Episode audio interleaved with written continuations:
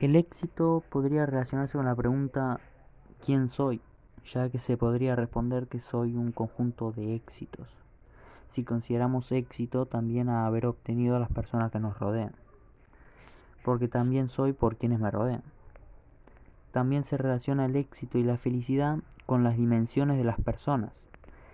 El éxito se relacionaría más con lo físico y lo social, mientras que la felicidad con lo emocional, lo mental y lo espiritual.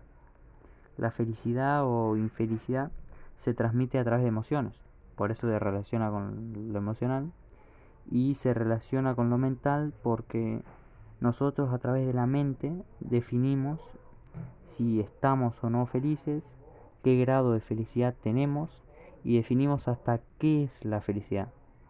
Yo diría que la felicidad es el éxito.